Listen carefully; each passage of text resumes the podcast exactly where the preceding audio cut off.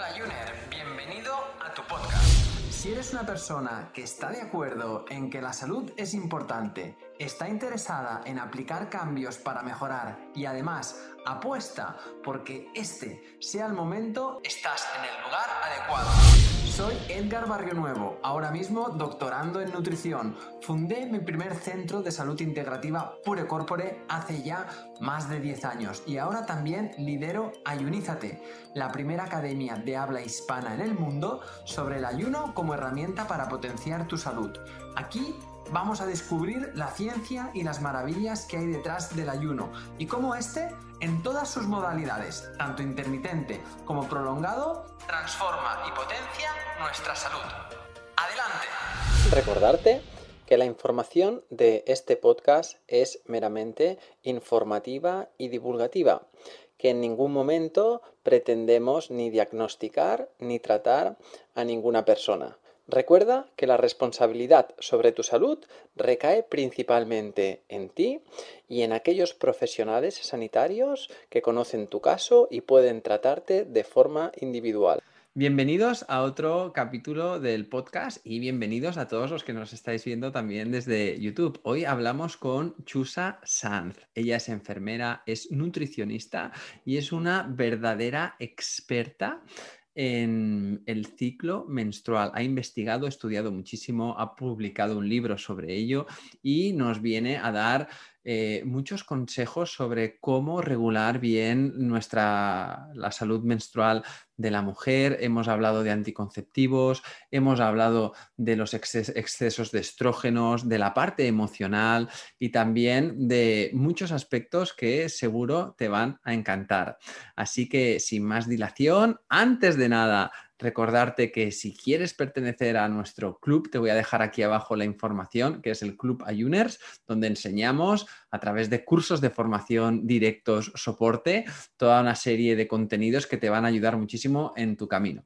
Así que ya sin más dilación, nos vamos con Chusa Sanz. Pues ya estamos aquí con Chusa Sanz, que me hace un montón de ilusión porque hace ya años que nos conocemos. Eh, Shusa y yo coincidimos en un, estudiando en un, en un máster en, en, Barcelona y bueno, creo que siempre ha habido ahí una buena sintonía y una buena química.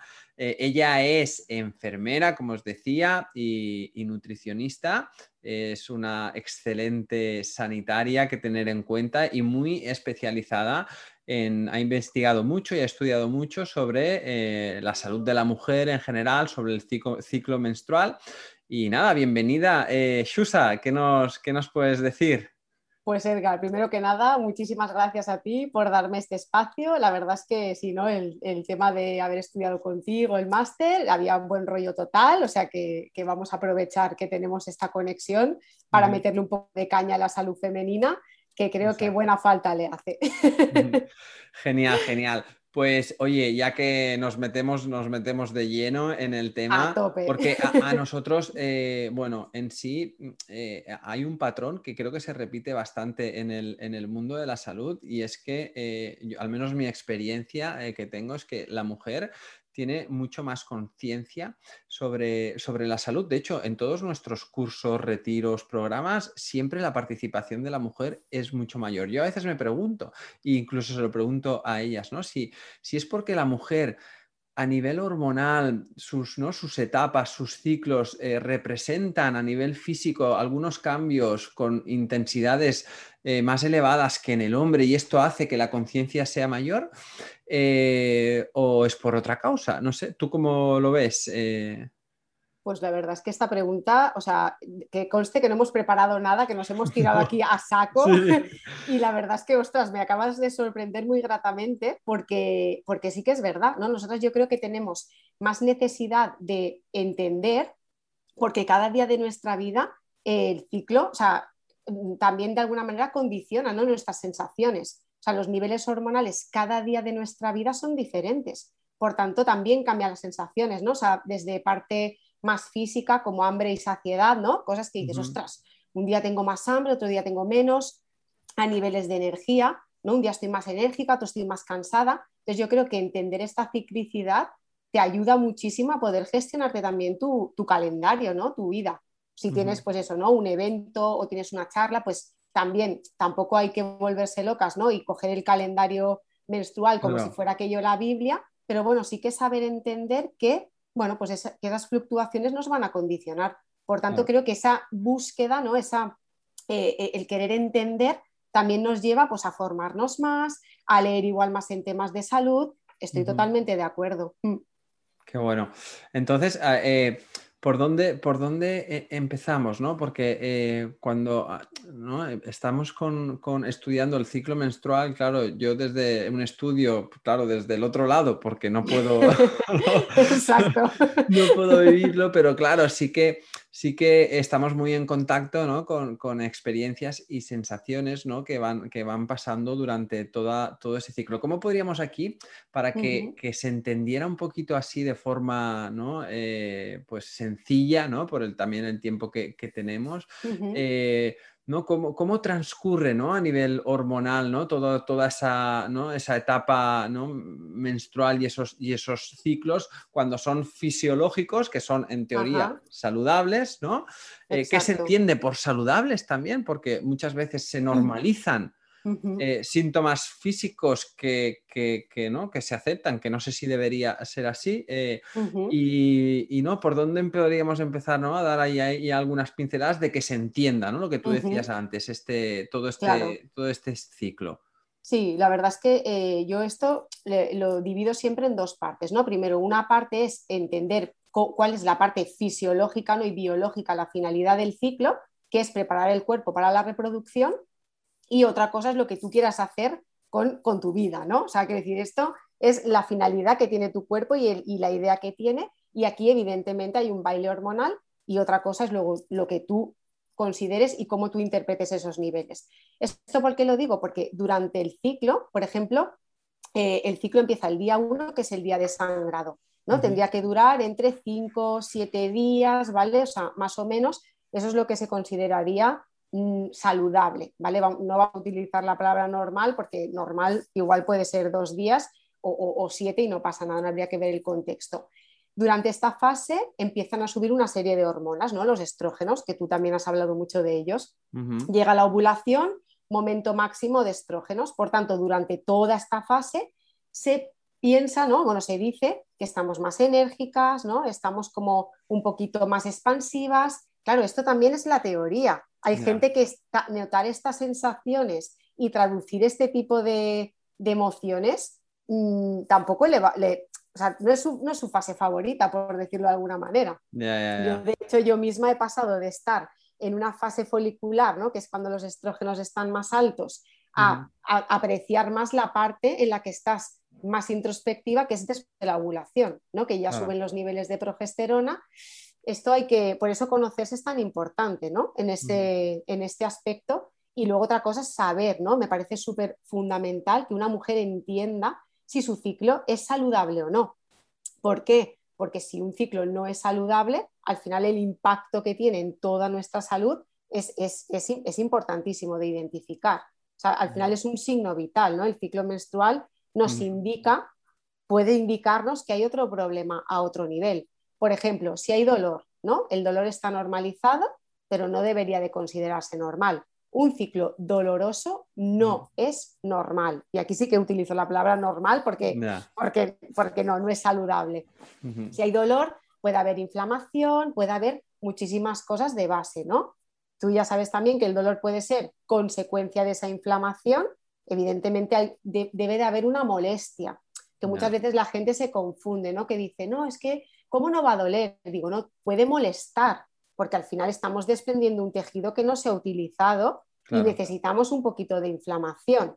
Pero dolor de quedarte en cama, de no poder seguir con tu vida, esto puede ser una endometriosis y es un problema bastante más, bastante más serio. Entonces, bueno, saber tú tus signos vitales, ¿no? Saber interpretar esto es súper útil.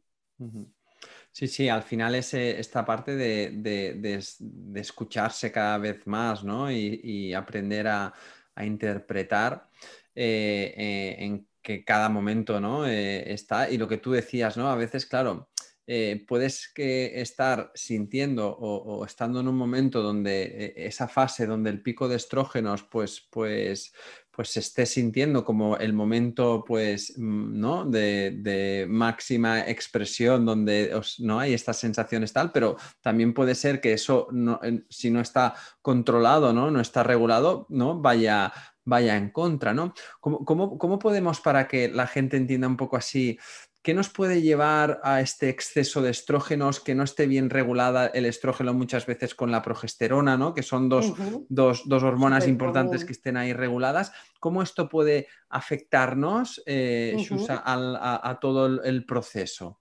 Claro, cuando hay un desequilibrio entre estrógenos y progesterona, yo siempre lo explico cuando estoy en consulta bueno, o, cuando alguien me pregunta, siempre digo, mira, la progesterona se produce cuando hay una ovulación.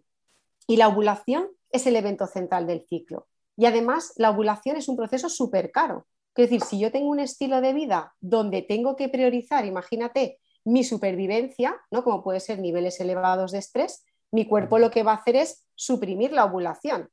O como poco, no va a utilizar tanta energía para ovular. Por tanto, aquí ya lo que tengo es un aumento de los estrógenos y una disminución de la progesterona.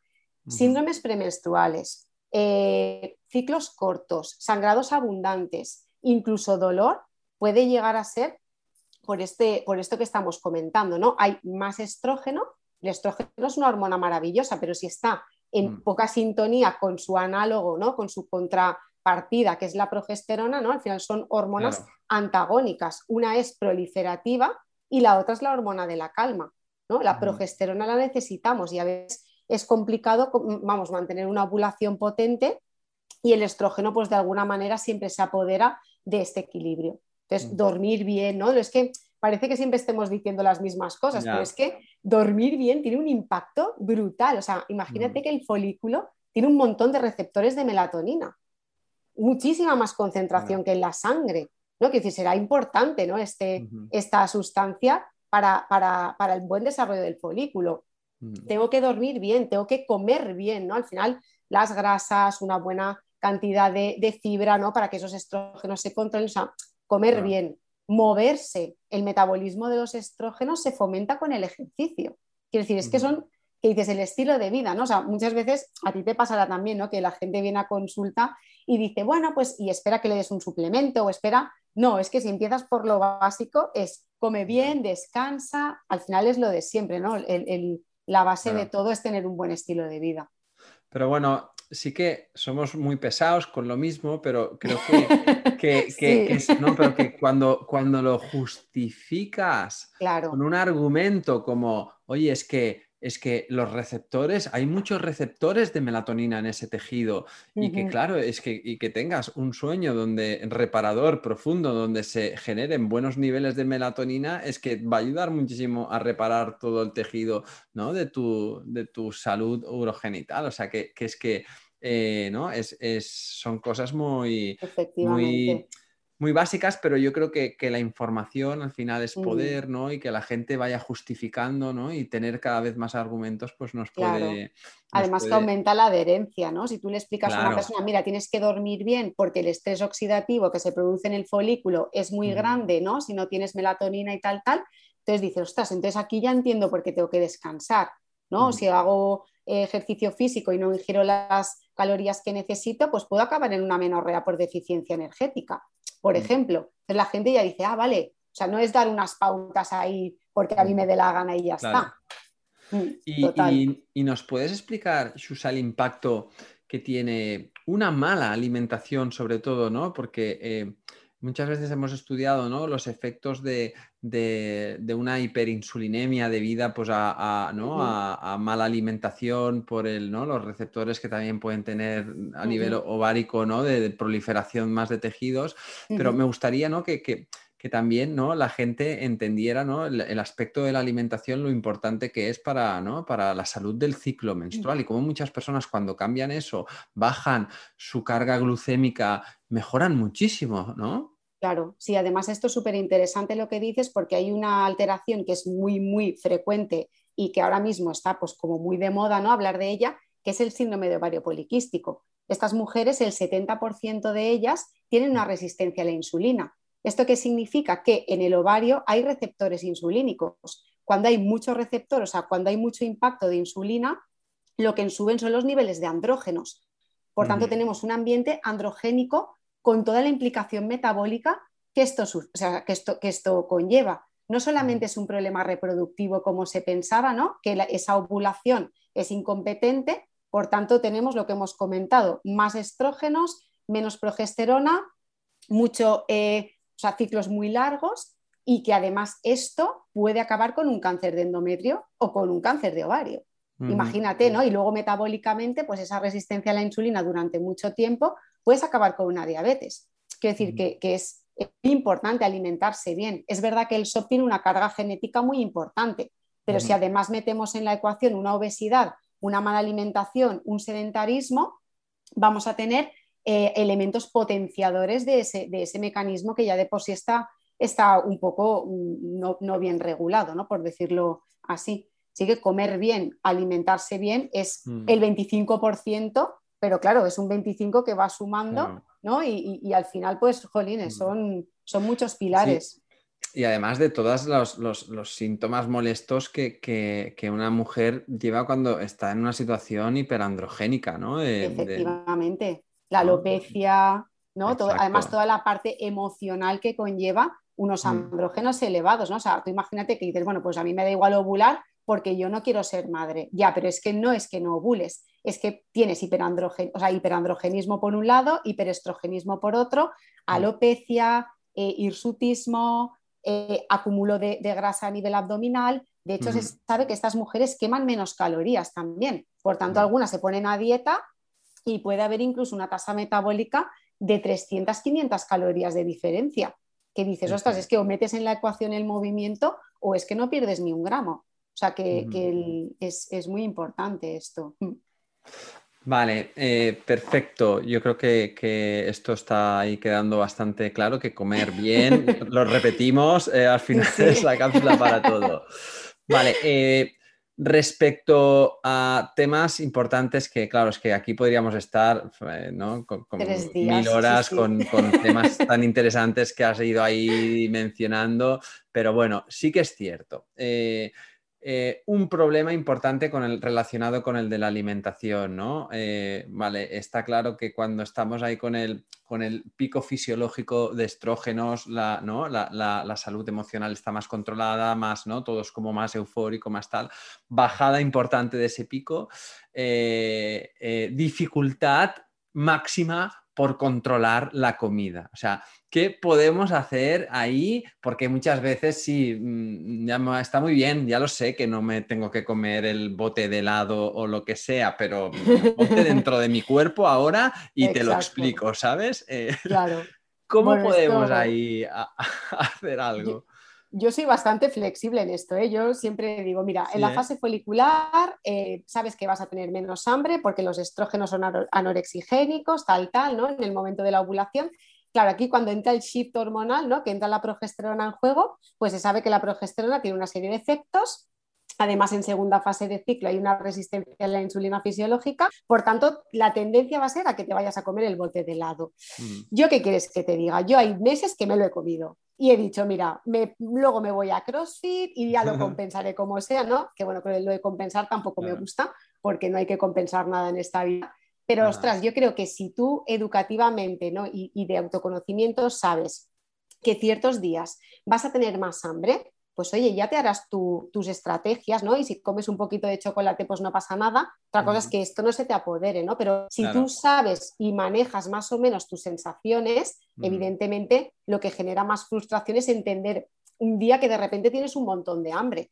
Si tú sabes que es por el ambiente hormonal, pues bueno, comerás un poquito más, pero también la tasa metabólica es más alta. Por tanto, al final, si eres coherente con tus sensaciones, lo más seguro es que te quedes igual entre una fase y otra. Yo soy partidaria de la flexibilidad, entonces, oye, si un día te lo comes, no pasa nada. Me parece muy interesante y por eso otra vez repetir lo, del conocerse y saber que hay momentos en los que, mm. pues oye, pues eh, que tienes más capacidad de mantener una dieta más saludable y, tal, y hay otros que te va a venir pues más el, ¿no? el, monstruo de las galletas aquí a... Exacto, además que aquí la ecuación no solamente es la hormonal, ¿no? La parte emocional, el contexto, ¿no? Ya imagínate, y ahora, como tú ya sabes, estas semanas he estado un poco más fastidiada porque he tenido a mi padre enfermo y tal, ostras, pues yo cuando llegué a mi casa dije, es que necesito tirarme del sofá y yo qué sé, pedirme una pizza. ¿Por qué? Porque emocionalmente ha sido horrible. Porque es que un platito de brócoli no levanta a veces. Exactamente, no. Yo necesitas un poco de serotonina que te, que te aumente ahí un poquito el ánimo. O sea, pues no pasa nada, somos humanos y, y por suerte conocemos todas estas cosas. Bien.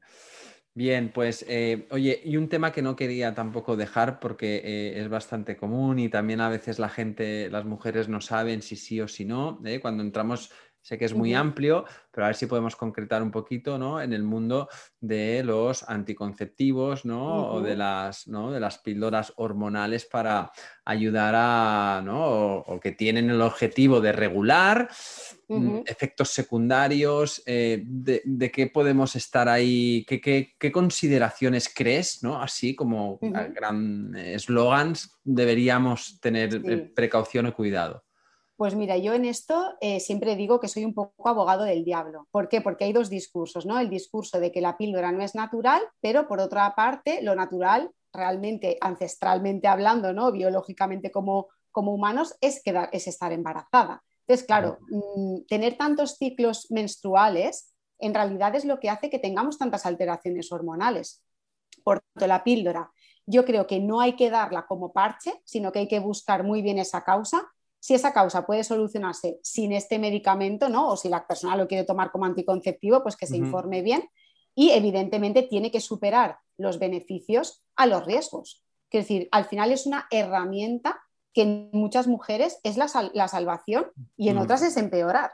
Es decir, todo va a depender del contexto no creo que se tenga que demonizar nada, ¿no? Hay veces que el discurso es, no, porque esto no es natural. Ya, pero es que si vamos a lo natural, entonces tendrías que tener siete hijos. Entonces, claro, es un poco como, uff, un, terreno un poquito, ¿no? Que, yo en un principio de, mis inicios de divulgar sí que me posicionaba un poco, pero luego cuando pasas consulta y ves toda la gente con dolor que no se puede solucionar con estilo de vida. Esto hay que ser muy claros, ¿no? Hay cosas mm. que tú puedes decir, bueno, pues sí, puedo mejorar ¿no? Mm, hasta este punto, pero voy a necesitar una medicación. Por ejemplo, las mujeres con endometriosis que tienen un problema de base que es estrógeno dependiente, lo que van a necesitar es disminuir mucho esos niveles de estrógeno. Y esto se hace de forma medicamentosa. Es que eh, con estilo de vida ellas lo pasan horrorosamente mal. Si metes esto en la ecuación, su calidad de vida al final aumenta. Entonces, claro, la píldora, pues evidentemente nada tiene riesgo cero y todo tiene efectos eh, negativos y positivos. En cada caso habrá que ver. Si tú das a una persona obesa con antecedentes de trombosis, fumadora, pues evidentemente eso es una bomba. Pero una mujer que tiene mucho dolor, que además tiene un estilo de vida bueno, pues probablemente eso es lo que le salve la vida. Entonces, claro, es lo de siempre, ¿no? El gris es el color que creo que deberíamos de, tener todos como, como bandera. Mm. Es que al final hay que poner en la balanza eh, muchas cosas y, no solo el, estricto, la estricta valoración de, ese fármaco de tal, sino que, el, contexto de la persona ¿no? y, el entorno y todo para, ver todo lo que puede suponer de, mejora o de empeora. Al final ahí la individualización yo creo que al final es, es, la clave. Totalmente. Pues, eh, oye, Shusa, hemos hablado un montón de cosas. Eh, creo que, has hecho aquí un pim pam pum que nos has puesto todos finos. Eh, antes de nada de acabar, me gustaría preguntarte que, bueno, qué andas haciendo ahora. También que la gente que te está escuchando, que no te, que no te conociera, pues que dónde puede encontrar más información de todo esto tan interesante que nos has explicado aquí. Eh, así que si nos puedes ahí un poco ubicar. Vale, pues nada, yo más que nada ahora mismo en lo que ando es en mis consultas privadas, que es más, básicamente el, 80% de mi, del volumen de trabajo. Eh, por fin he hecho una web, ¿no? Después de tres años tirando de Instagram únicamente, eh, www.chusasanz.com Y el 28 de abril salió mi libro, que es La Revolución de la Menstruación, que bueno, hablo más, que nada todo esto que, que estamos comentando. Y en breve abriremos una academia de formación tanto para profesionales como para usuarias sobre todo el tema este femenino, bueno, salud de la mujer. Así que ahí ando, llevo muchas puertas abiertas. Muchos frentes, estamos ahí todos. Oye, ¿y tu, ¿y tu, perfil de Instagram, no? ¿Lo has, exacto, es arroba soy chusasam y ya está. Y ni punto com ni nada. Muy bien. Pues oye, eh, Chusa, un auténtico placer. Eh, me ha encantado verte. Acabamos el máster en pleno COVID, que bueno, ni nos, ¿te acuerdas que no pudimos casi Nada, ni acabarlo? Ha sido un coitus interruptus total. Y fue, fue un, poco, un poco raro, pero bueno, eh, bueno. nada. Me alegro muchísimo de volver a verte, espero que, te vaya súper bien el lanzamiento de esa academia, que tu libro vaya pues como, como un cohete, que seguro. Y, nada, eh, nos vemos en, la próxima. Muchísimas gracias. Cuando queráis, aquí vengo yo a hablar de lo que haga falta. un abrazo, Edgar. Un abrazo, Chusa. Hasta luego. Hasta luego. Cada domingo estaré contigo de nuevo para ofrecerte un nuevo capítulo de nuestro podcast Ayuners. Si quieres apoyar este podcast y ayudarnos a crear más contenido como este, nos ayudaría muchísimo que nos dejes una reseña de 5 estrellas en iTunes, Spotify, Evox o donde quiera que nos escuches.